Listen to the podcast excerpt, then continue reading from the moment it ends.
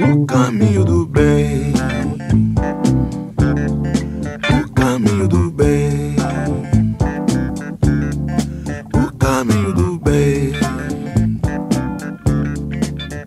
Sejam bem-vindas e bem-vindos à segunda temporada do Bendita Sois Vós, o nosso podcast mais querido para falar de política e sociedade brasileiras. O último episódio da primeira temporada foi ao ar em março deste ano, quando conversamos com Aniele Franco, irmã de Marielle, com uma homenagem à vereadora do PSOL assassinada há um ano.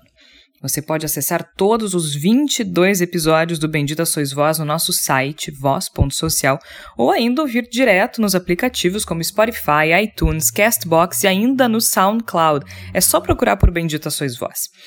Mas muita coisa aconteceu nesses três meses em que ficamos fora do ar, especialmente no que se refere à política. E um dos acontecimentos mais emblemáticos nessa área foi marcado pelo jornalismo no seu estado mais puro. No último domingo, 9 de junho, o Brasil foi surpreendido pelo que agora conhecemos por Vaza Jato.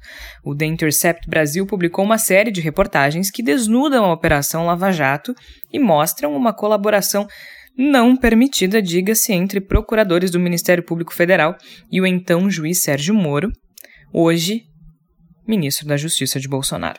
A operação, baseada na mãos limpas, se mostrou suja. Eu sou Georgia Santos e para conversar sobre Vaza Jato, Lava Jato, política, corrupção e jornalismo, estão ao meu lado os jornalistas Igor Natucci e Tércio Sacol. Tudo bem, Igor? Tudo bem, vamos em frente agora na segunda temporada. Tudo bom, Georgia? É um tempo que pareceu muito mais que três meses pelo volume de notícias que sucederam no É governo verdade. Bolsonaro. Mas é importante, nós do Voz não temos uma grande, uma macro estrutura e nós estamos tentando acompanhar o fluxo com esse aprofundamento. É, são tantas notícias que a gente não está conseguindo dar conta de pensar sobre elas. E acho, acho que é esse nosso papel também a partir dessas, desses novos episódios que vamos lançar a partir dessa semana.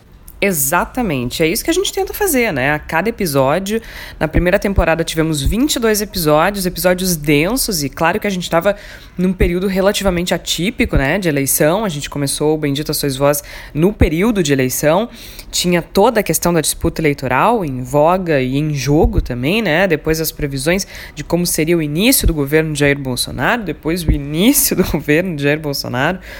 Enfim, outros acontecimentos que acabaram é, se sobrepondo também, né, como o rompimento da barragem de Brumadinho no início do ano e também outras questões menores do governo, né? Todos os dias o governo tem alguma coisa. Há umas, dá para dizer, uns quatro ou cinco fatos por dia Mas eu acho que a questão do Vaza Jato é bastante emblemática porque meio que compila todas essas questões em uma questão macro. A gente, inclusive, entrevistou um dos editores do Intercept Brasil, ah, ah, o jornalista Alexandre Desante, que contou um pouco sobre o trabalho e a gente vai botar essa entrevista mais adiante. Mas só para a gente dar uma recapitulada, então, antes de a gente entrar no debate propriamente dito. Porque a gente está gravando hoje, no dia 13 de junho, né? Então a publicação ainda está bastante fresca na memória. Sem contar que ontem, dia 12, saiu mais uma matéria com uma espécie de conversa ampliada. Mas então, para a gente eh, recapitular, né, antes de começar o, ah, o debate. O The Intercept Brasil publicou reportagens que mostram, entre outras coisas, que os procuradores do Ministério Público Federal, responsáveis pela Operação Lava Jato, falavam abertamente sobre impedir a vitória do PT nas eleições passadas e, mais do que isso, tomaram atitudes para auxiliar nessa questão, inclusive o juiz Sérgio Moro, juiz federal, então juiz federal, hoje ministro de Jair Bolsonaro né? Muita coincidência. Mas as reportagens também mostram que o juiz Sérgio Moro colaborou de forma secreta com os procuradores para ajudar a montar a acusação contra o ex-presidente Luiz Inácio Lula da Silva. Apesar das dúvidas internas sobre as provas que fundamentaram as acusações e da ilegalidade da coisa toda. E essa foi uma das coisas que sempre se falou, né? Que a operação estava sendo instrumentalizada politicamente para condenar o ex-presidente Lula. As reportagens, elas não mostram que ele é inocente, elas mostram que ele sempre esteve condenado, o que é altamente problemático por si. E assim, só pra gente, né, uh, uh, finalizar essa essa etapa, segundo os editores, essas reportagens elas foram produzidas a partir de arquivos enviados por uma fonte anônima que continham mensagens privadas, gravações em áudio, vídeo, fotos, documentos, uh, enfim, e outros itens envolvendo procuradores da Lava Jato e o hoje ministro da Justiça. Os jornalistas garantem que o único papel do veículo na obtenção do material foi recebê-lo e que eles foram contatados semanas antes da notícia de invasão do celular de Sérgio Moro. O próprio ministro garantiu na ocasião que não houve captação de conteúdo, mas agora está tentando mudar a, a narrativa. Mas é uma bomba, né? Isso sacudiu a política brasileira de uma forma porque cai por terra toda uma narrativa de integridade da Lava Jato que vinha se mantendo, mesmo diante de indícios da fragilidade das provas. Embora, para mim, a narrativa da Lava, da Lava Jato idônea tenha caído por terra quando Moro aceitou ser ministro do Bolsonaro. O que eu ia dizer, Jorge, para mim, a gente já tinha uma, um, elementos mais do que suficientes para colocar sob séria suspeição a idoneidade da Operação Lava Jato, praticamente desde o início da sua, das suas atividades. A gente teve muita coisa que surgiu que nos dava a entender de que a Lava Jato era, digamos assim, especialmente intensa quando se tratava de determinados acusados, de determinadas pessoas que estavam sendo investigadas. Quando o juiz Sérgio Moro desiste de ser juiz para ser ministro, se cria uma, uma fissura ética, digamos assim, na, na armadura de santidade da Lava Jato, que é muito difícil de ignorar. E agora, com a revelação desses áudios, e eu acho que isso é uma das coisas mais significativas neles, é o fato de que eles não. não nos áudios, não, né, as, os arquivos, os documentos, eles nos trazem coisas que não são exatamente surpresas, não são novidades, mas, mas, é uma confirmação. Mas, uma, mas, mas o impacto está na sua confirmação. Em tudo que se, se, se previa, se enxergava, se intuía a partir de todos os elementos que vinham chegando para nós, ele se revela de uma forma crua, de uma forma dura, de uma forma indigesta a partir dessas, dessas revelações. E isso é muito pesado. E a gente não tem como ser suave com relação a isso, porque se o Brasil fosse um país sadio, a gente estaria discutindo muito seriamente se essa pessoa pode permanecer ministro da Justiça e da, e da Segurança Pública. A gente estaria discutindo muito seriamente se uma pessoa dessas tem um mínimo de, de capacidade moral e ética para pretender ser ministro do STF. É, em vez disso, nós, só desculpa, Tércia, porque em vez disso a gente está discutindo se ele vai ou não ir pro STF. Exatamente. Sendo que ele provavelmente vai. A gente está discutindo a origem do, da, das gravações quando o conteúdo delas é escandaloso, é aviltante. É, e a gente tá falando sobre parte das gravações, a gente só tem acesso a um percentual bastante ínfimo conforme uh, a própria equipe do Intercept já antecipou, né? Parte dos áudios, grande parte ainda está sob apuração da própria equipe do, do portal. O que me chama atenção também é, é que eu concordo com vocês do ponto de vista da perspectiva de que havia indicadores, havia indícios, é, e eu quero deixar claro aqui que é, isso não invalida a lógica de que uma operação denuncie é, um, um, escândalo de corrupção desse montante claro. em empresas como a Odebrecht, claro. Andrade Gutierrez, o próprio governo Lula que está repleto, né, crivado de indicativos de corrupção. Mas o ponto aqui é que eu acho que joga na cara das pessoas o deboche de que haja um grupo de procuradores da Lava Jato negociando com o juiz da própria Lava Jato e agora aparecendo um indicativo de que há uma interlocução com o próprio STF. É, e aí, é, quem julga os juízes, né? Uh, quem, quem é maior do que a, a maior das instituições recentes do Brasil, como o STF? Se corroborar uh, o que Fux teria respaldado a operação com, su, com sua política dentro do STF, quem pode mexer com os atributos do Fux uh, no STF? Aliás, quem pode é, eventualmente questionar os procuradores da Lava Jato a partir de agora? Nós temos uma entrevista recente do Gilmar Mendes uh, para a revista Época, falando que sim, na convicção dele, que é um costumaz crítico da Lava Jato, historicamente, talvez não pelas razões mais éticas e ponderadas, mas é, é tem se manifestado no sentido de que pode haver uma anulação. E percebam, as pessoas, é, principalmente as hordas bolsonaristas, têm uh, atacado muito o Intercept no sentido de está contra a Lava Jato. Não, se está contra a Lava Jato, o grupo de procuradores e juízes e eventualmente outros magistrados que se coloca numa condição de fazer uma corrupção do processo. Se esse processo está sendo conduzido com o um mínimo de parcimônia, de ética e seguindo parâmetros jurídicos institucionais, positivistas, por, por mais positivistas que sejam, nós não estaremos discutindo isso agora. E os responsabilizados, inclusive Eduardo Cunha, não estariam sob júdice, sob esse questionamento. Então, quando o próprio juiz Sérgio Moro e o, Deltan, e o procurador Deltan Dallagnol colocam esse processo num grupo de WhatsApp, fazem piada e conversam sobre isso, eles abrem o flanco para um questionamento. E de novo, não se trata de um acho que é senso comum, inclusive entre boa parte da esquerda, de que há indicativos graves de corrupção que deveriam ser apurados. Agora, o fato de haver erros não permite que a apuração seja feita de forma errada, ou seja, a gente não parte das premissas de que os fins justificam os meios de qualquer forma. Pois é, porque a gente uh, tem, tem uma narrativa, né, de, de que os fins uh, justificam os meios, como quem diz assim, o Lula é corrupto, todo mundo sabe, eles fizeram o que precisava ser feito para que ele fosse preso. Uh, quem, quem opta por essa narrativa opta por ignorar um sistema uh, um Estado democrático de direito que, que, que prevê a, a inocência antes de que. Uh, a menos que se apresentem provas.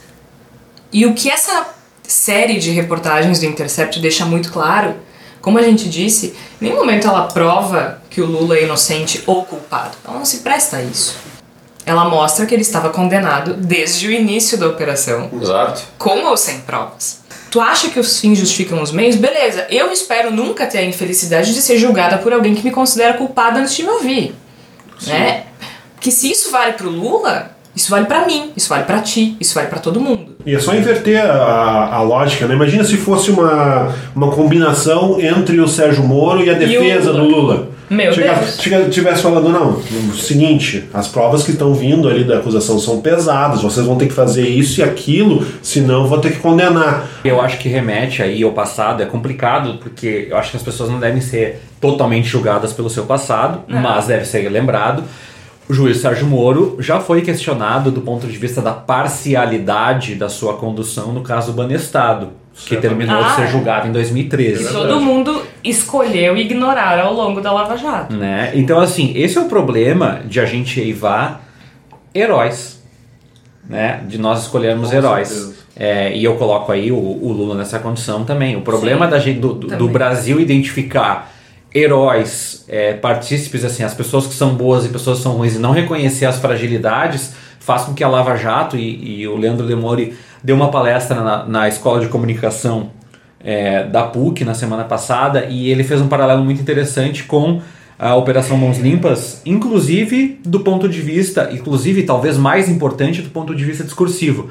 Qual é o problema disso? O problema é nós estamos olhando para nós olhamos no passado para a Lava Jato. Eu digo nós porque a imprensa olhou também para a Lava Jato como uma operação do ponto de vista é, heróica. Sim. Né? É o Redentora. Bem, é o bem contra o mal. E o problema é que eu falo isso em vários programas no passado. Uma vez que tu é, é, submeter as regras a um, um, a, uma, um, a um mascaramento, a, a uma lógica de tu ignorar em nome de um bem maior, uma hora é por conta da Lava Jato, outra hora é uma corrupção, outra hora é um desvio de verba, é outra isso, hora. É. é tu começa a atribuir valor o que, que é pior, o que, que é melhor. Não, não é? tem. E eu não tô querendo ser. Uh, uh, não, não tô querendo entrar numa, numa dicotomia burra, tá? De. Eu não acho que as coisas sejam preto no branco sempre. Acho Sim. que tem muito cinza. Uh, Ou se tem. Né? Mas quando a gente está falando de um julgamento, de um processo judicial, a gente há leis e regras bastante específicas. Uhum. E uma delas é que o, a figura do acusador e do julgador não podem se misturar. Não pode, não pode, não tabelinha. É, e assim, eu acho isso importante, Jorge. Nós somos, nós somos jornalistas aqui uh, no Voz, a gente está gravando na sede do Voz aqui. Nossa perspectiva é sempre é, de olhar as coisas pela lógica dos discursos, da comunicação, de como a gente percebe o mundo.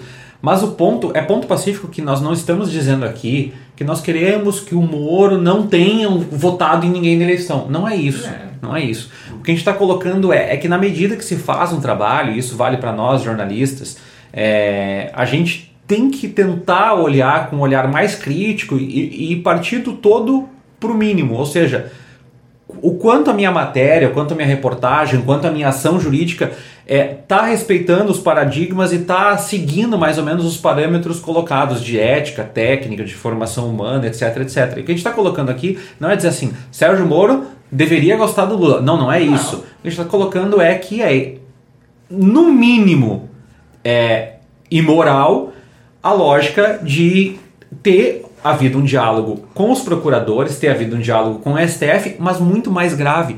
Dá para ver pelas poucas conversas que foram vazadas pelo Intercept, que é o Moro quem decreta o rumo Gente, da ação ele- judicial. algumas das conversas ele orienta, diz pra, pra fulana, pra procuradora fulana que ela tá muito fraquinha, que ela tem que fazer tal coisa. Quem sabe não inverte a ordem das Eu vou subir o sigilo de não sei quem, tudo bem pra vocês? Quem sabe. Gente, é, é, é grave, É grave. sabe? A gente tá falando de coordenação de E se, e se operação. torna especialmente. Ele tem, ele tem duas. Na verdade, especialmente não, tem duas esferas de gravidade.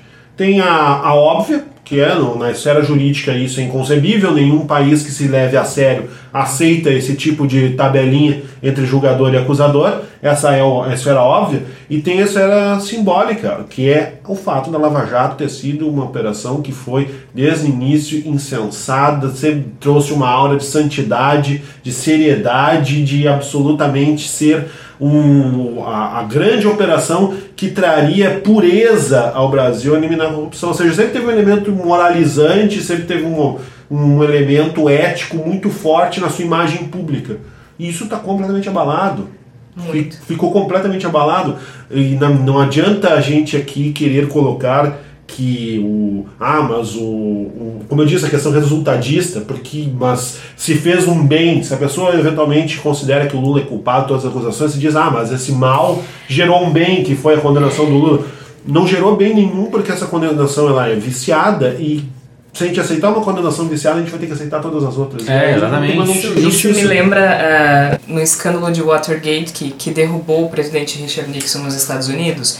Ah, o presidente Nixon só admitiu que havia errado em uma entrevista ao jornalista britânico David Frost, que inclusive virou filme. Recomendo. Frost Nixon é o nome do filme, é muito bom. Ah, e tem um determinado momento que o Frost começa a apertar ele mais, assim, né, pra, pra admitir que, que errou. E ele diz assim: o que importa é que o meu, algo, algo desse tipo, assim, o meu coração estava no lugar certo, o meu motivo não era corrupto, ele disse.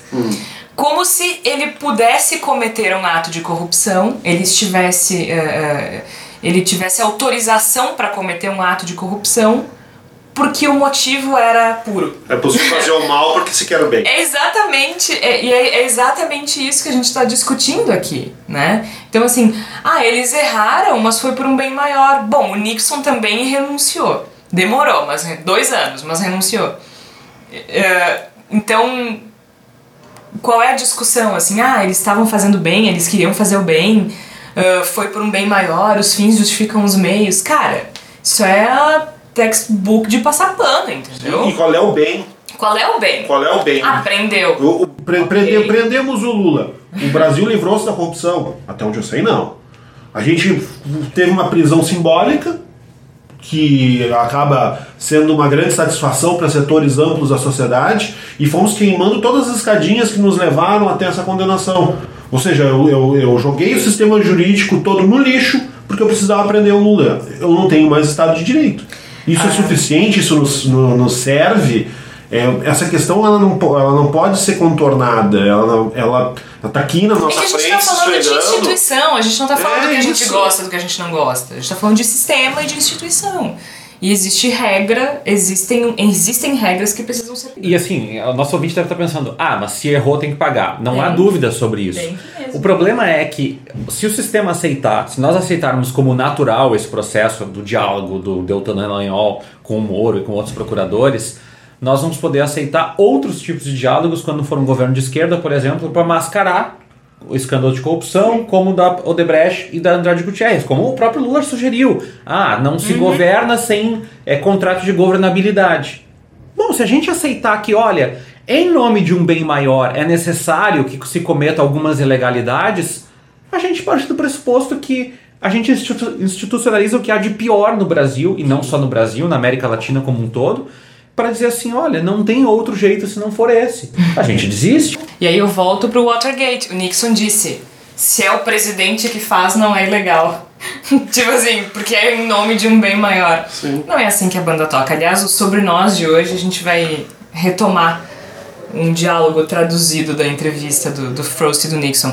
Mas assim, ó, de repente esse escândalo todo que mostra uh, que a operação contra a corrupção também corrompeu o sistema é, virou um debate sobre práticas jornalísticas, porque a defesa de Sérgio Moro, de Deltan Dallagnol, foi que as informações conseguidas pelo The Intercept Brasil foram é, obtidas de forma ilegal e a atitude do um ato vil, a atitude do veículo teria sido imoral. Antes de a gente discutir isso, a gente vai escutar então uh, um dos editores do The Intercept Brasil, jornalista Alexandre Desante, que conversou conosco, conversou com o Igor, uh, sobre as práticas jornalísticas, sobre a apuração, sobre o material, sobre as fontes. Vamos ouvir um pouquinho então do que tem a dizer o Alexandre Desante antes de a gente continuar com o nosso debate. Quando isso começou, semanas atrás, até agora, sim, eu acho que eu me envolvi mais tempo em questões jurídicas do que uh, questões jornalísticas, sabe? Uh, tanto com reunião com advogados quanto, a, quanto a, vamos dizer, discussões internas jurídicas, mesmo sem presença de advogados, para tentar avaliar uh, né, tanto os riscos nossos quanto as repercussões jurídicas uh, intrínsecas ao material, assim. Então, um tema muito importante, muito delicado. E uh, quanto à obtenção de dados, assim, a nossa preocupação era primeira era obviamente entender até que ponto a gente a gente podia publicar isso, né? Tanto por ser conversas privadas, né? E tanto por elas terem sido, talvez, né, né, uma hipótese, a gente não sabe, né, roubadas, vamos dizer assim, de um celular ou de um servidor, de alguma coisa, a gente não sabe de onde elas, elas vieram exatamente, então a gente não tem nem como avaliar uh, os atores aí da Lava Jato, depois que a gente publicou os negócios, disseram que foi um hacker, a gente não sabe se é um hacker, a gente não sabe se é um hackeamento, sei lá, a gente não sabe se foi uma invasão dentro de um celular ou não, Uh, então, mas a gente tinha essa, essa preocupação no, no, no, nível da hipótese, né? E se isso é uma, uma, uma, prova, não uma prova, né? Mas uma informação que foi roubada de algum lugar, que, que isso importa para nós, isso é, é importante, o que, com que, qual é o, que, qual é o juridicamente como é que fica se, se for esse o caso, né? Então a gente trabalhou com essa e com outras hipóteses também, né? Para entender qual, é o, qual era o nosso risco. E é o principal risco que a gente, a coisa que mais nos, nos. O primeiro que nossos advogados disseram que, independente da origem, nós, não era problema nosso, que nós, nós tínhamos direito de publicar, que o jornalismo é isso aí mesmo, né? Tipo, a gente não ia. Não, desde que a gente não não estimulasse a fonte a cometer um crime, do qual, se a gente fizesse isso, a gente ia acabar ser considerado cúmplice, né? Então a gente não fez isso em nenhum momento, né? A gente simplesmente passivamente recebeu as informações da fonte. Encerrado essa, essa questão né, do custo jurídico de, de entender a origem do material, teve a discussão sobre como é que a gente faria para falar com né, os envolvidos antes da matéria, porque esse é o nosso padrão né, jornalístico, né? Obviamente é a melhor prática possível, né? Falar com todos os envolvidos antes. Mas a gente começou a discutir com os advogados se a gente ia estar tá correndo algum risco de, de, de sofrer censura prévia caso a gente fizesse isso, porque dava tempo deles se organizarem e entrarem com pedido. E como como vocês devem imaginar, né, são personagens com muitas conexões no mundo jurídico, então a gente temeu que essas conexões fariam que uma causa de censura prévia tivesse muita simpatia dentro do judiciário, apesar de não ser a regra, né, apesar no Brasil, em tese, não existir censura prévia, a gente viu um caso recente, foi o caso do Globo, que teve uma matéria censurada previamente né, pela justiça, uma matéria que tratava do caso da Marielle. A gente está na mesma cidade que o Globo, né? Então podia haver um entendimento jurídico local que podia né, uh, favorecer a tese de que merecia censura prévia. Então a gente avaliou que o interesse público era maior do que esse risco dizer que o público não podia deixar de receber o material e então a gente decidiu pela primeira vez, né, e foi uma coisa nova para nós, decidir não falar com as fontes. A gente podia ouvir eles também para entender se o conteúdo era verossímil, era verossímil não, era verdadeiro. Mas isso a gente já tinha feito essa avaliação. A gente fez a avaliação interna uh, de várias formas possíveis, checando fatos, datas, uh, checando os próprios arquivos, uh, sinais de adulteração. Fizemos uma análise técnica no material para saber se tinha possibilidade de adulteração, se como é, enfim, fizemos todo o trabalho possível antes para saber se aquilo tinha era possível que não fosse falso. E daí, como a gente chegou à conclusão que não era falso, quer dizer, o, nesse caso, os documentos falam por si próprio, porque eles já são a própria voz das pessoas, né? Aquilo, no momento que a gente concluiu que era, que, era um, que era um conteúdo verdadeiro, a gente sentiu, bom, isso aqui já é a versão deles, né? Só que é a versão dos bastidores, mas é a, é a voz deles, né? Então a gente sentiu que esses documentos falam por si próprios. E, e, enfim, mesmo a gente sabendo que é uma decisão difícil e, e, e inédita e não usual, que a gente não pretende seguir para sempre, né? A gente sentiu que nesse caso o público merecia saber do que a gente ia publicar e a gente não podia correr o risco de, de censura prévia. Então a gente fez essa aposta, né? Uma aposta editorialmente arriscada, mas é isso. Eu acho que a versão dos, dos, dos envolvidos foi ouvida pelo público, sabe? Depois, então, cabe ao público agora julgar no que ele acredita. Esse material serve para elucidar o público sobre como uh, transcorreu essa operação muito influente, tanto juridicamente quanto politicamente, uh, como isso transcorreu, né? E que termos éticos e que, que bases jurídicas isso tudo ocorreu. Como isso transformou o país, né? Inclusive, acho que é bem, bem forte o argumento de que sem Lava Jato a gente teria outro outro espectro político hoje na presidência, né, no, no comando político do país. Ou não é que a gente esteja buscando erros para desmontar a Lava Jato. Acho que isso não existe, isso, isso não é entender o papel do jornalismo, né? Tá fazendo isso, porque a gente acha que o público tem o direito de julgar isso, né? Tem, ele tem o direito de conhecer o que está lá dentro, para poder entender se sua própria expectativa ou até a sua própria raiva sobre a Lava Jato é justificado, sabe? Então a gente sente que o nosso papel é esse, assim, sabe? Eu acho que o jornalismo serve para isso, para expor coisas que às vezes as pessoas não querem que sejam expostas e a partir de, disso fazer com que as pessoas e, e, e que enfim, o, o Intercept é um, é um, veículo que procura ter impacto no que faz, né? Então a gente tenta, quando tem que dizer que alguma coisa transcorreu e alguma coisa precisa ser mudada ou, ou, ou ou aquela pessoa cometeu um deslize objetivamente, algo que é objetivamente um deslize, a gente avisa o leitor, né? A gente não fica em cima do muro para dizer, um, aqui estão os fatos e, e o leitor que se vire aí para entender se eles são legais ou não, né? A gente tenta já, já cumprir esse caminho, já tentar mostrar se aquilo ali tem algum tipo de esquisito, assim, dentro do negócio. Então a gente acha que o nosso papel é só esse, né? Eu sei que isso tudo causa grande expectativa, principalmente na esquerda, que acha que pode ser se vingar agora da, da Lava Jato, mas isso não é criado pela gente, né? Não é a gente que criou essa expectativa, quer dizer, é a gente no sentido de que a gente publicou algo que criou-se expectativa, mas a gente não estava pensando em criar expectativa em ninguém, a gente estava tentando fazer o nosso trabalho do jeito mais responsável possível, sabe? E foi isso que a gente fez, assim.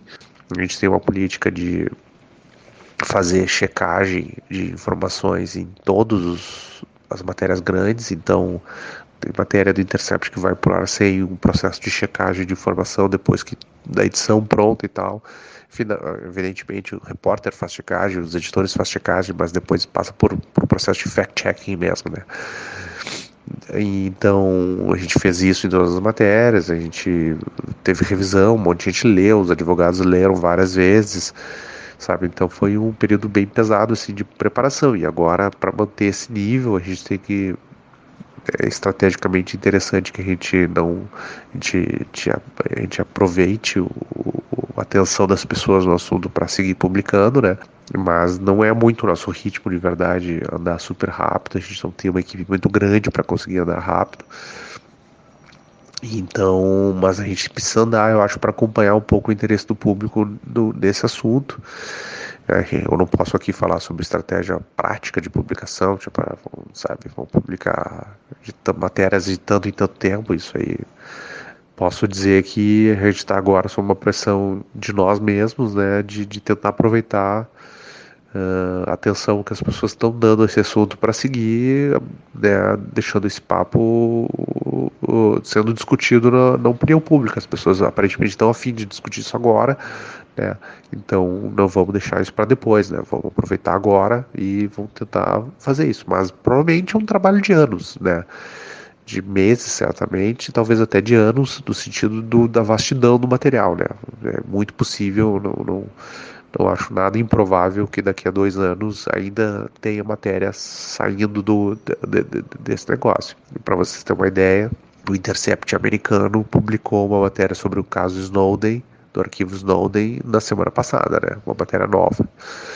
Uh, eles são, são arquivos totalmente diferentes, né? Uh, mas são dois arquivos muito grandes, com muita coisa lá dentro que precisa muito muita, muito tato e muito cuidado e muita responsabilidade, e muita, muita checagem de informações e muito compreensão do contexto de, de documentos, de conversas para entender o que que, que tá, o que que significa aquela conversa, o que, que significa aquele trecho, aquela foto, aquela, sabe, aquele, aquele documento, aquele papel, papel não, né, aquele documento digital, uh, memorando, sei lá.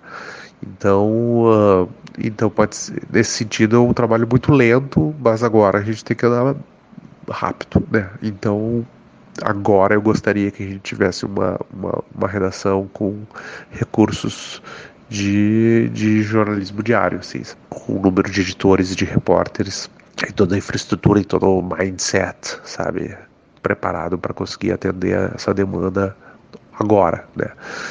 Mas a gente não tem, então a gente vai seguir produzindo no ritmo que a gente consegue, né? E porque a gente jamais correria uh, com, com, com a produção para correr riscos, né? Riscos jurídicos e riscos até de qualidade do material, não vamos desperdiçar também material. Então tem que equilibrar essas duas coisas a partir de agora. Bom, a entrevista do Santos deixa muito claro que eles foram metódicos, né? Foram metódicos ao, ao checar as informações. Mas isso é, é interessante porque todos os jornalistas do The Intercept têm dado entrevistas em, em vários veículos de comunicação, no Brasil e no exterior também, e explicado uh, a exaustão que a fonte é anônima, que. Enfim, né, protegendo o sigilo da fonte, que é uma garantia constitucional que a gente tem. Uhum. Mesmo assim, mesmo sem ninguém ter falado em hacker, e esse ponto é muito Esse ponto é muito importante, hacker aqui. É, mesmo sem, sem ninguém ter falado em hacker, inúmeras pessoas se incomodaram com a publicação, uh, que consideraram uma invasão de privacidade.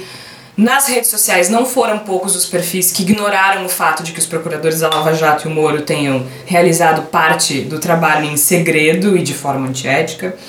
Uh, atitude que impediu, inclusive, né, que o público pudesse avaliar a validade das acusações que as figuras de acusador uh, e julgador estavam misturadas, porque essa foi uma narrativa né, ao longo da Lava Jato que, que, que o PT, principalmente, e setores da esquerda tentavam mostrar e agora fica bastante Tá claro, né? Tá consolidado. Ahn, lembrando que no Brasil, de novo, essa coordenação entre juízes e promotores não é permitida.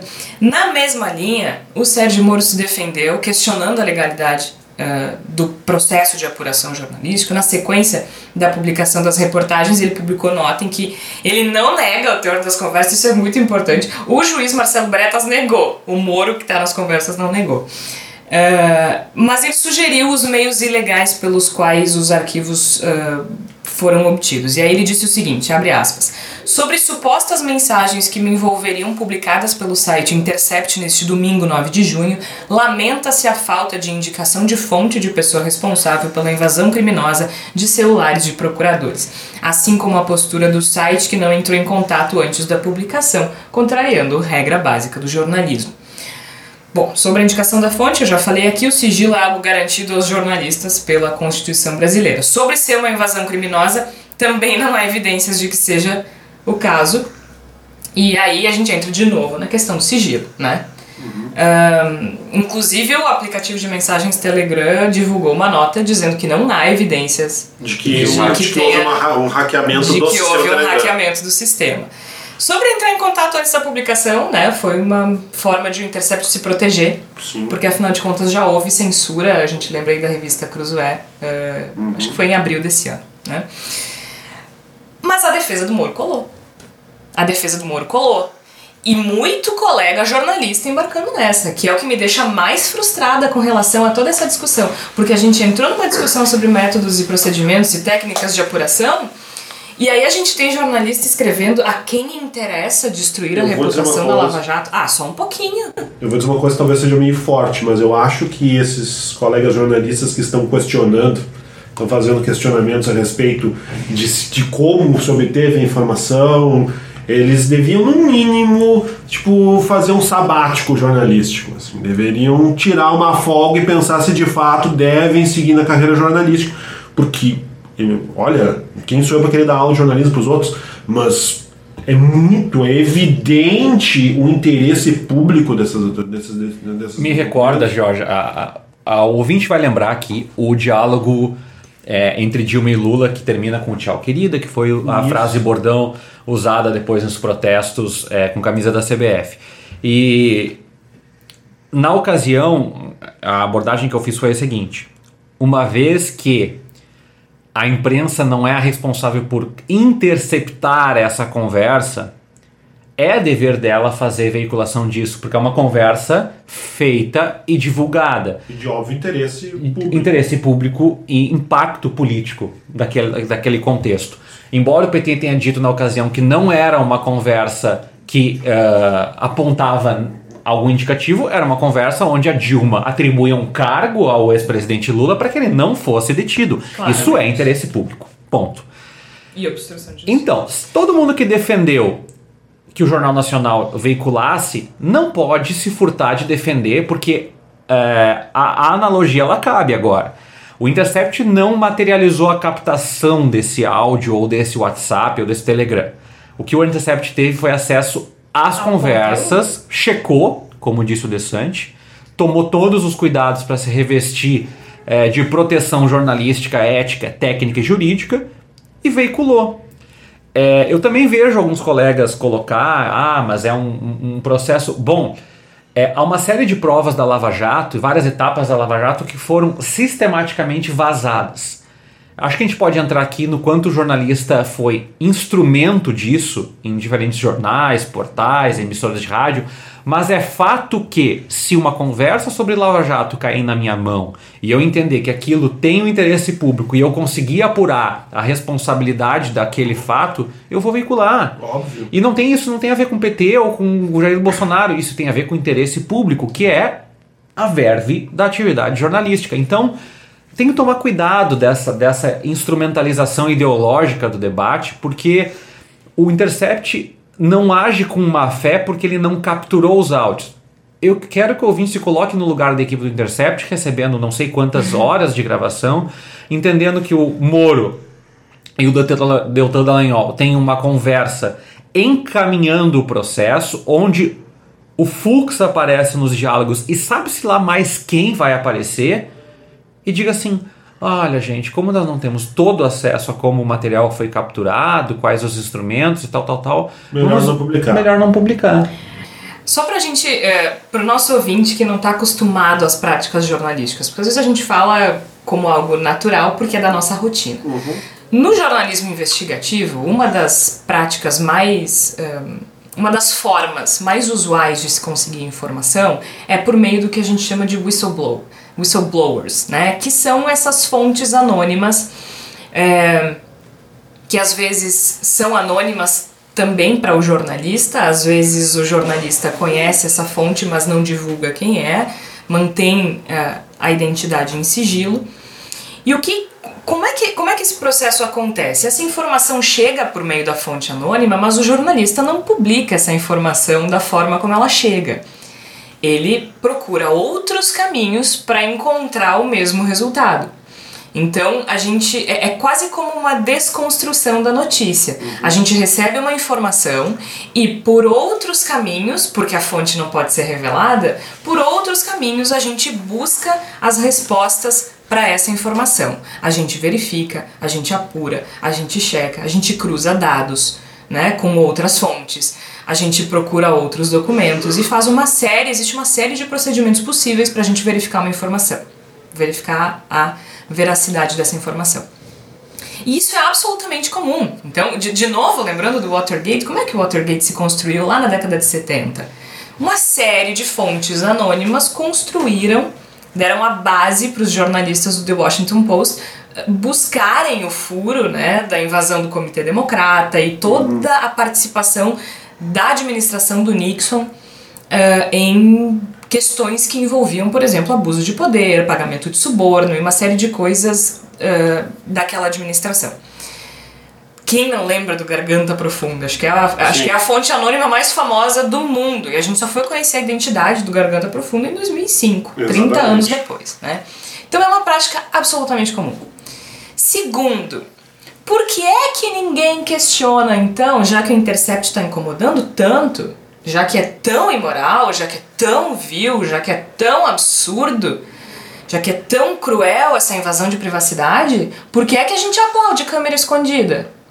Que é algo que quem produz é o jornalista Exatamente. Exatamente. produzido pelo jornalista, que vai com uma câmera no bolso, grava uma pessoa sem que essa pessoa A tenha confiança, ela conhecimento. tá, ela tá, ela tá Parte do, não, e parte do jornalista. Exato. É o jornalista que grava Isso escondido, é o jornalista que esconde a câmera, que esconde o gravador e depois escancara pra todo mundo e todo mundo aplaude. E assim, é, isso- desculpa aí, Cristiano, mas assim, não, não se tá armando um flagrante. Né? Exato. Não tá dizendo assim, ó, ah, nós queremos prejudicar o Moro, então vamos fazer ele forjar essa conversa. É, sou, o Intercept não encomendou esse material. Não. E a Folha de São Paulo divulga hoje, no dia da gravação, que é dia 13 de junho, uma reportagem é, da Camila Matoso, que é uma repórter é, bastante competente, mostrando que as investigações da Polícia Federal mostraram que o único telefone celular que teve dados capturados teria sido o do procurador Deltan Dallagnol. É, então, é, é, esse furor em cima do Sérgio Moro, falando ele mesmo, falando inclusive do celular dele que teria sido hackeado, os trabalhos mostrando na APF que não houve extração ilegal de informações do ministro Sérgio Moro e que são é, diferentes inquéritos tentando apurar a mesma coisa. E então se, se pressupõe aí que a gente precisa ter um pouquinho de cuidado ao fazer esse juízo de valor, até porque eu reforço que vocês já falaram no início, a história do hacker é muito por conta de quem se defende das acusações. Sim. Claro, é uma narrativa que está sendo construída que assim que é para desviar o foco do conteúdo para forma, né? Então assim, ó, tá, a gente errou, mas olha só o que eles estão fazendo. Eles estão invadindo nossos celulares. Mas- Eles mas- estão aí, aí depois mudou, a, eles estão invadindo nossos celulares. Eles estão forjando as conversas. Eles estão inventando.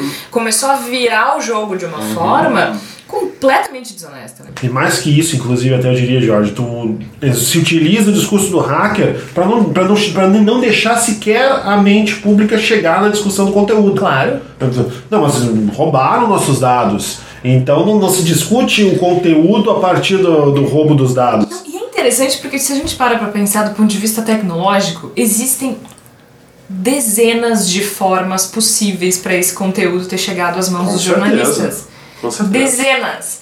Desde um ratão deixar o, o, Celular. o celular dando Não, de sopa, repente- logou no computador e dizer- esqueceu de É, digitar. de repente o Dallagnol logou o Telegram no, no desktop dele, saiu pra almoçar e deixou aberto. Uma coisa que eu ia colocar só pra não perder o fio da ideia, eu, infelizmente eu não me lembro do, do, do, do- do jurista que falou isso, mas ele colocou que no momento em que há um diálogo entre um procurador e um juiz, o celular se torna funcional.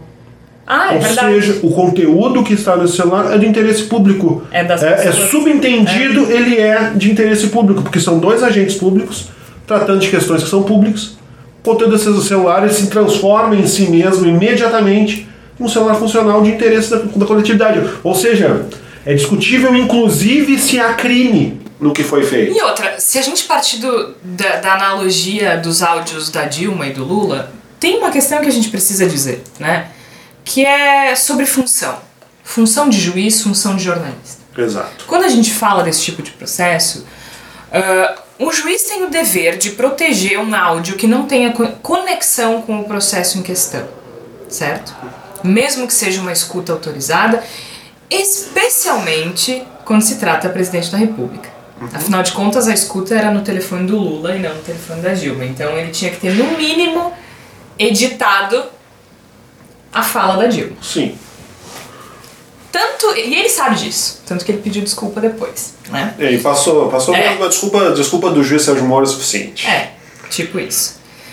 Já um jornalista tem o dever de divulgar uma informação que seja relevante do interesse público, para o interesse público, né? De novo, eu, eu acho assim, gente, nunca é demais a gente discutir os limites éticos do jornalismo, nunca. E eu acho especialmente importante a gente discutir isso num- numa sociedade da informação em que o fluxo de dados é tão intenso, tão grande, tão veloz. Uh, a, a gente nunca teve esse precedente na história do jornalismo, das comunicações de maneira geral. Então acho que cada vez é mais importante a gente discutir isso. Mas num nível macro, não no micro. Não discutir se o intercept eh, foi imoral né? Mas discutir qual é o limite numa sociedade em que o fluxo de dados não é unidirecional, né? É multidirecional. Vem e vai, vem de todos os lados e vai para todos os lados. E, e só no caso da câmera escondida, eu não sou contra, eu, eu não sou fã, mas acho que é importante em alguns casos. Mas por que, que essa reportagem seria pior do que esconder uma câmera?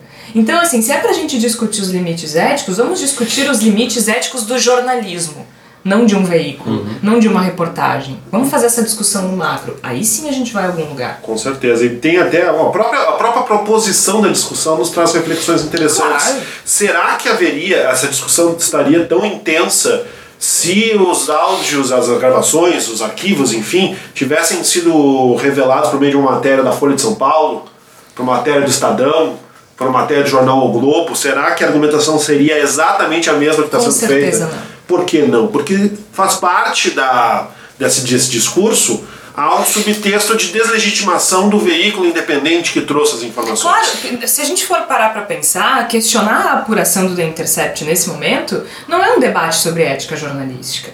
Ele serve única e exclusivamente para diminuir a gravidade do problema e atacar a integridade do Exatamente. veículo. E, por tabela, a gente não pode esquecer, atacar o Glenn Greenwald e atacar o seu marido, sem aspas, o seu Exato. marido, Davi Miranda, que é deputado federal pelo PSOL. Com certeza.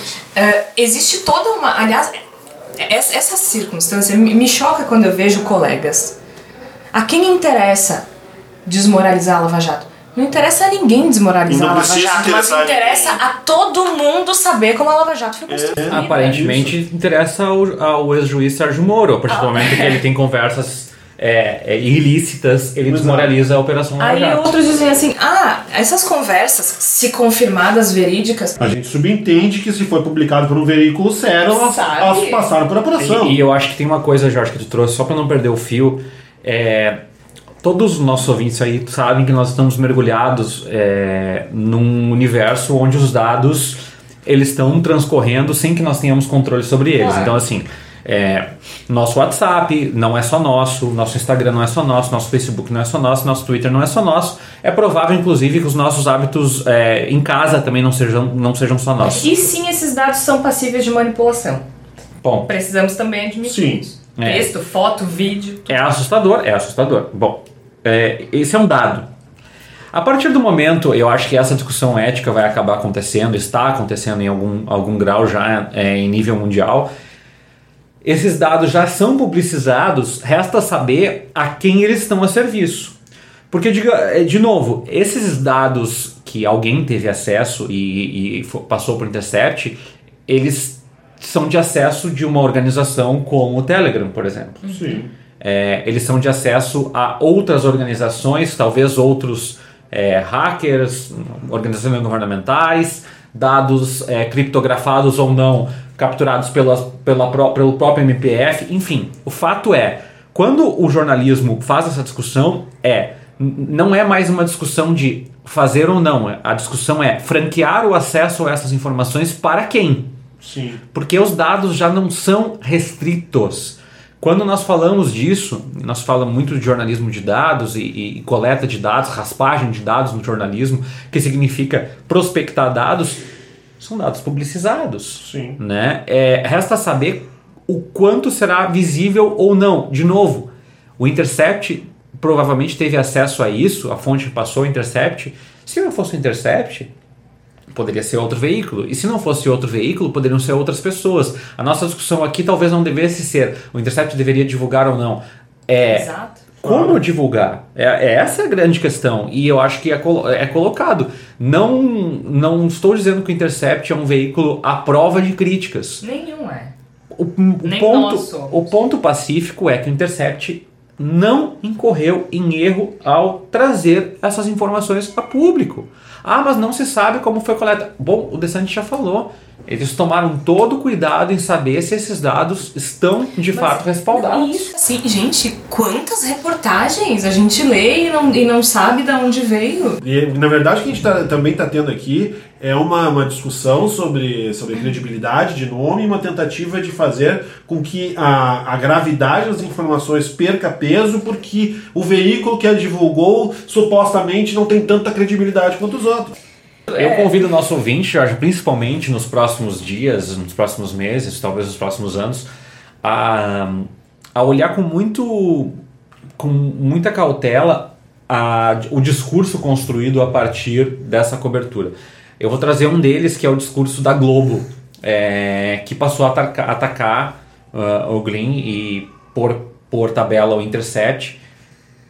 E eu não estou dizendo aqui que eu estou atacando a credibilidade do, do Grupo Globo, ainda, ainda é o maior grupo, o grupo com um, com um serviço de jornalismo investigativo mais vasto do Brasil, gostemos ou não, para bem e para mal.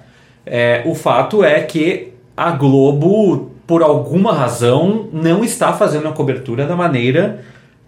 O Grupo Globo não está fazendo a cobertura da maneira é, que se espera, jornalística, no acompanhamento dos fatos e não da forma.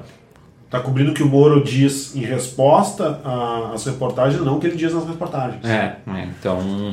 é, isso é um risco porque é importante que, que, que o público tenha discernimento para saber. E eu não estou dizendo aqui que daqui a pouco não pode mudar, mudar a chave, mas é um pouquinho diferente da Folha, que já está acompanhando mais as conversas Sim. propriamente ditas do que. é, E assim, é, é importante eu acho, trazer essa discussão, não vamos avançar muito nisso, mas assim, essa ideia de o veículo tal é dono da tal prerrogativa é, e o outro veículo não é, e esse veículo dá exclusividade, é uma coisa muito mais jornalista de fora, porque, de novo, é, nós temos uma realidade onde nós temos que nos abraçar como jornalistas em nome da sobrevivência da própria. Da, da própria do próprio campo social do jornalismo, né? E o Panama Papers para mim é um exemplo disso Bom, que é um conglomerado de apuração, Sim. inclusive de alguns dados que foram entregues, né?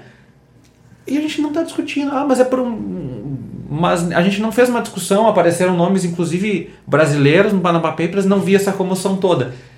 É, a gente tem que tentar se despir desse, dessa, dessa, desse viés ah, de todo ideológico, porque em- o Intercept não cometeu nenhum erro estratégico, o Intercept não cometeu nenhuma falha técnica no processo. E eu acho que a gente está fazendo, no fundo, uma discussão também sobre ídolos, né? Porque o, não, não haveria essa, esse esforço todo de deslegitimar o mensageiro se o Sérgio Moro não fosse um ídolo.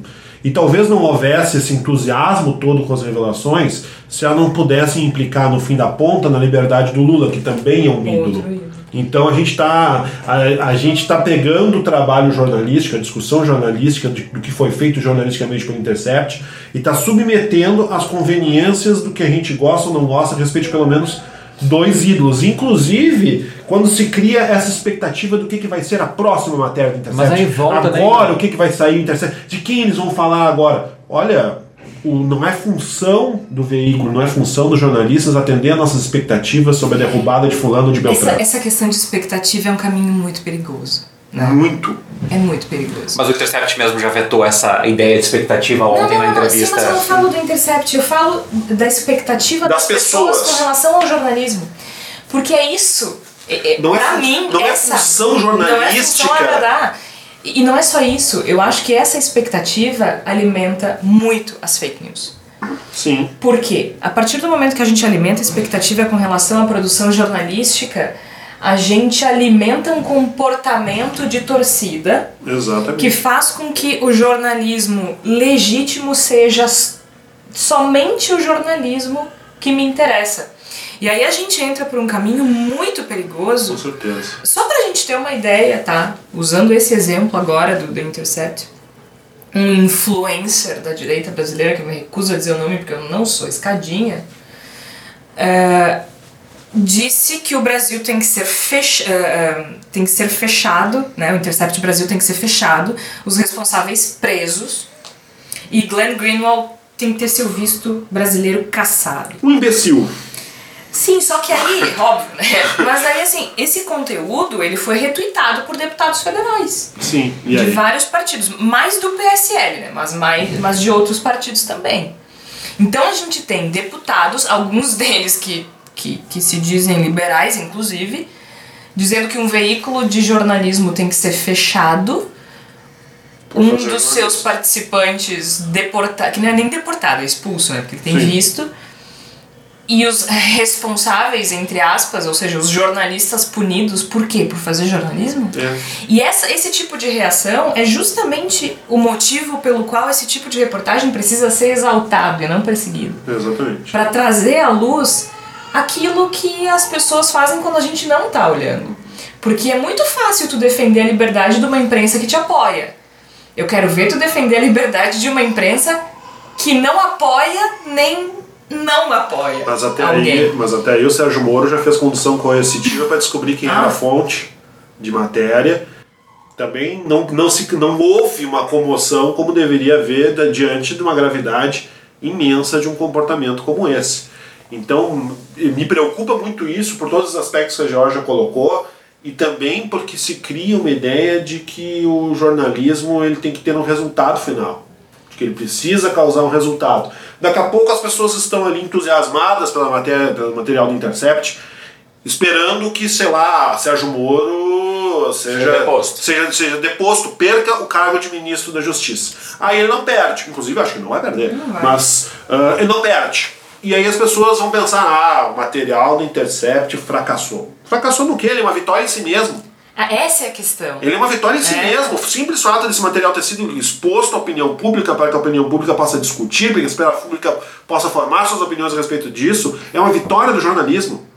Não interessa o que vai acontecer, o que vai acontecer a partir daí somos nós, os atores políticos que estamos definindo agora. A Então, função do jornalista é mostrar aquilo que as autoridades fazem e dizem nós somos os fiscal quando dos a gente não poderes. tá olhando, é isso. Nós somos fiscal, fiscal dos poderes e os poderes estão sendo fiscalizados e bem fiscalizados a partir dessas matérias.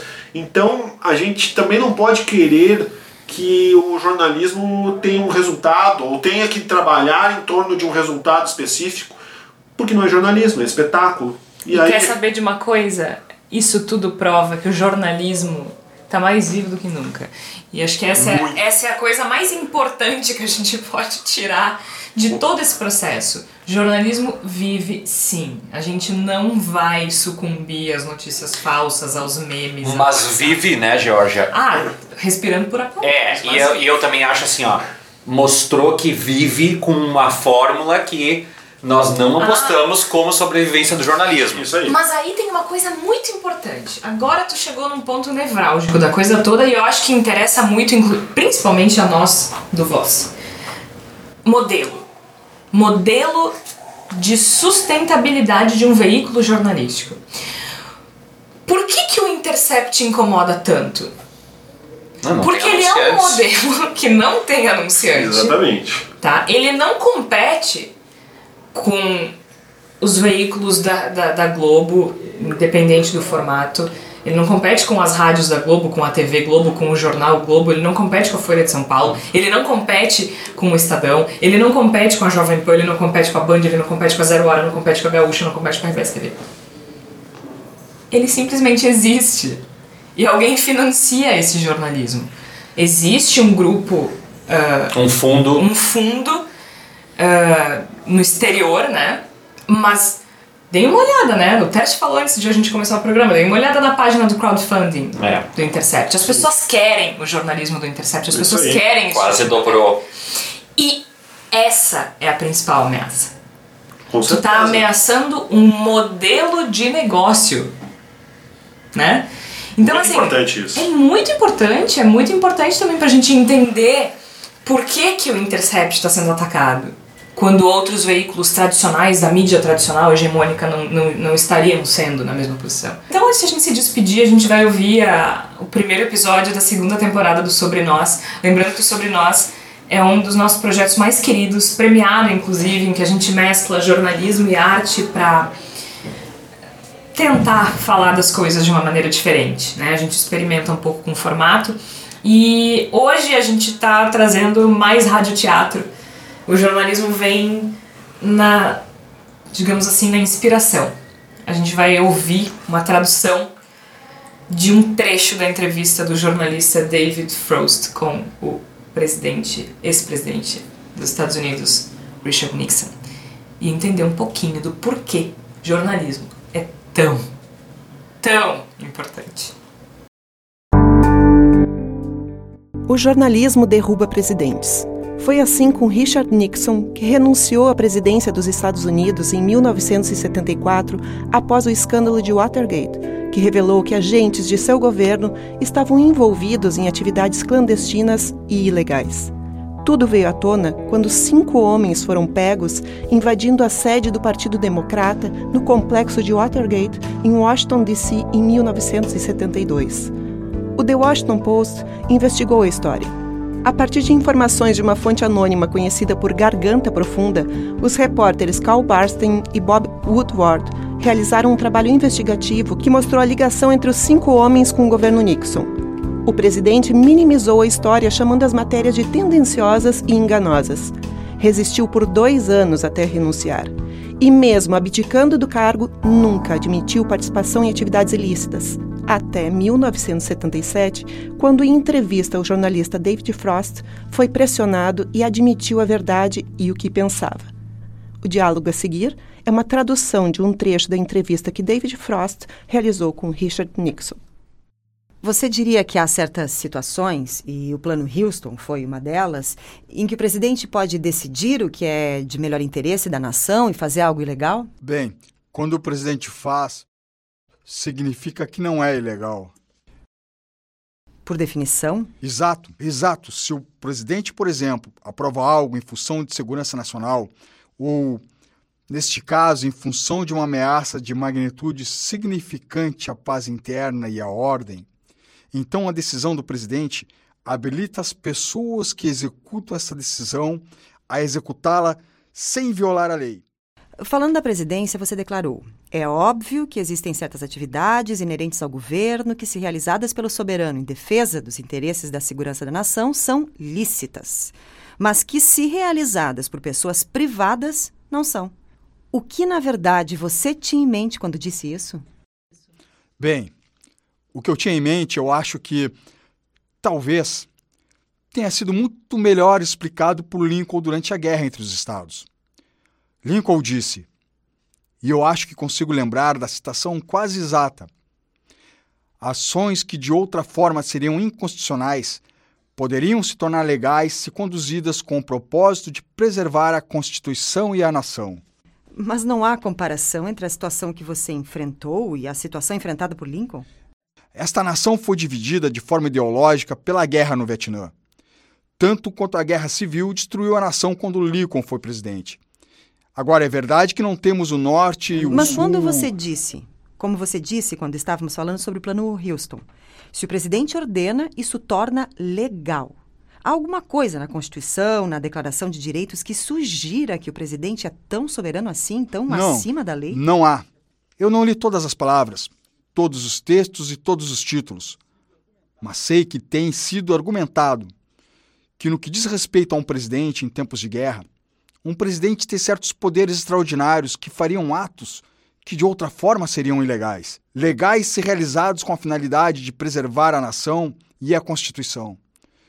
O que é essencial para que os direitos dos quais a todos estamos da falando. transcrição das fitas me diz, tentando ler com a mente aberta, que, que a escrita, não apenas entre as linhas, mas em muitas das linhas, é muito, muito clara.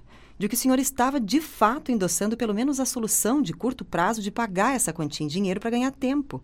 Essa seria a minha leitura disso.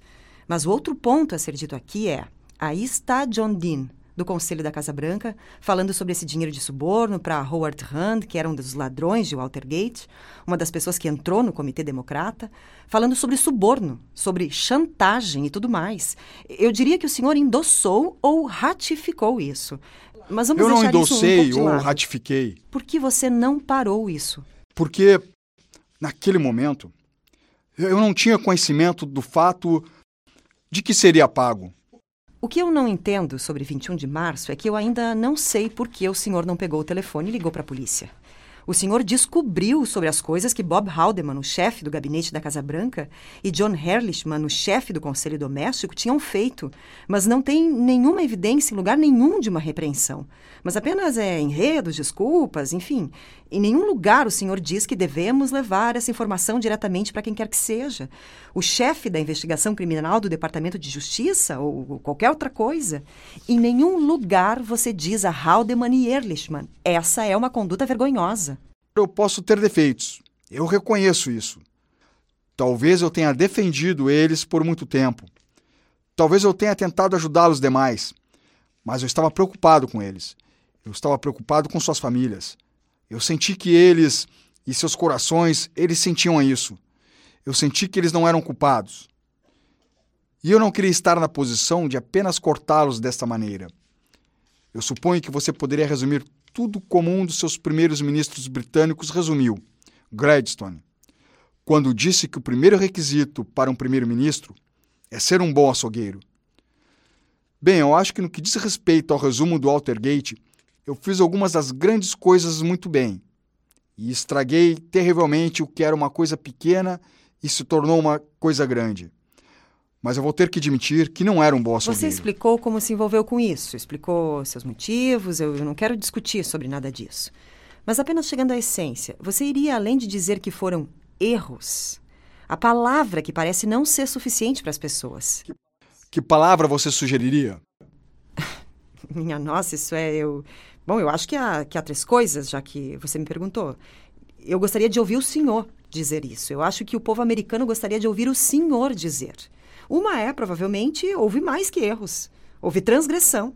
Independente de haver crime ou não, e sim, pode ter havido crime também. Segundo, eu fiz e eu estou dizendo isso sem questionar os motivos. Eu abusei do poder que eu tinha enquanto presidente ou não preenchi totalmente os deveres do ofício. E uma terceira, eu botei o povo americano a passar por dois anos de uma agonia desnecessária e peço desculpas por isso. Eu, eu digo que você explicou os seus motivos, mas eu acho que essas são as categorias. E eu sei como é difícil para qualquer um, e acima de tudo você. Mas eu acho que as pessoas precisam ouvir isso. E eu acho que a menos que você diga isso, você vai ser assombrado por isso pelo resto da sua vida. Depois de muitas digressões, Nixon finalmente disse: Sim, eu decepcionei o povo americano. E eu tenho que carregar este fardo comigo para o resto da minha vida. Foi tão complicado, eu fiz tantos julgamentos ruins. Os piores erros foram os do coração.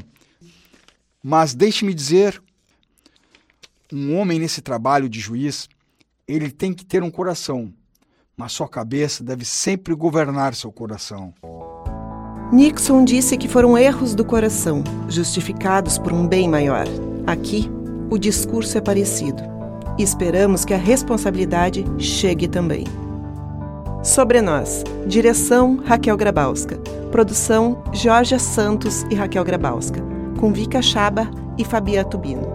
Trilha sonora Ângelo Primon.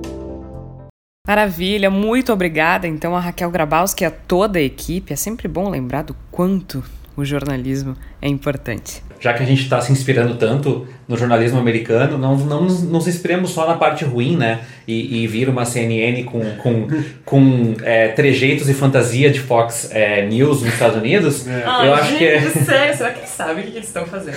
A impressão que eu tenho é que não. Mas é importante aqui a gente colocar também que a gente. Eu invejo, a palavra é inveja. Invejo jornais do porte do Washington Post, do New York Times, porque é reportagem de fôlego, é quatro, cinco páginas de texto, é informação, é apuração, é infografia, é cobertura é, eleitoral ouvindo também a população. Então, assim, eu reforço, não dá para fazer esse jornalismo sem dinheiro. Então, se as pessoas que estão nos ouvindo dizem assim, é, mas eu não tenho. Bom, pessoal, é, Cinco reais já. a gente tem É. prioridades e, infelizmente, o jornalismo não esteve nas nossas prioridades porque é, a gente sempre entendeu ele como gratuito. Mas o ponto é que parte do modelo de falência de contrato social que a gente tem hoje também está amparado nos 35% dos brasileiros, segundo o último relatório do Projor em 2017, que não tem jornalismo local hoje no país. E aí a gente entra no problema que a gente já tinha discutido, que para fazer bom jornalismo precisa de dinheiro, precisa de apoio. Por isso a gente conta também com o apoio de quem está nos ouvindo aí. A gente volta na próxima semana. Até lá. O caminho do bem.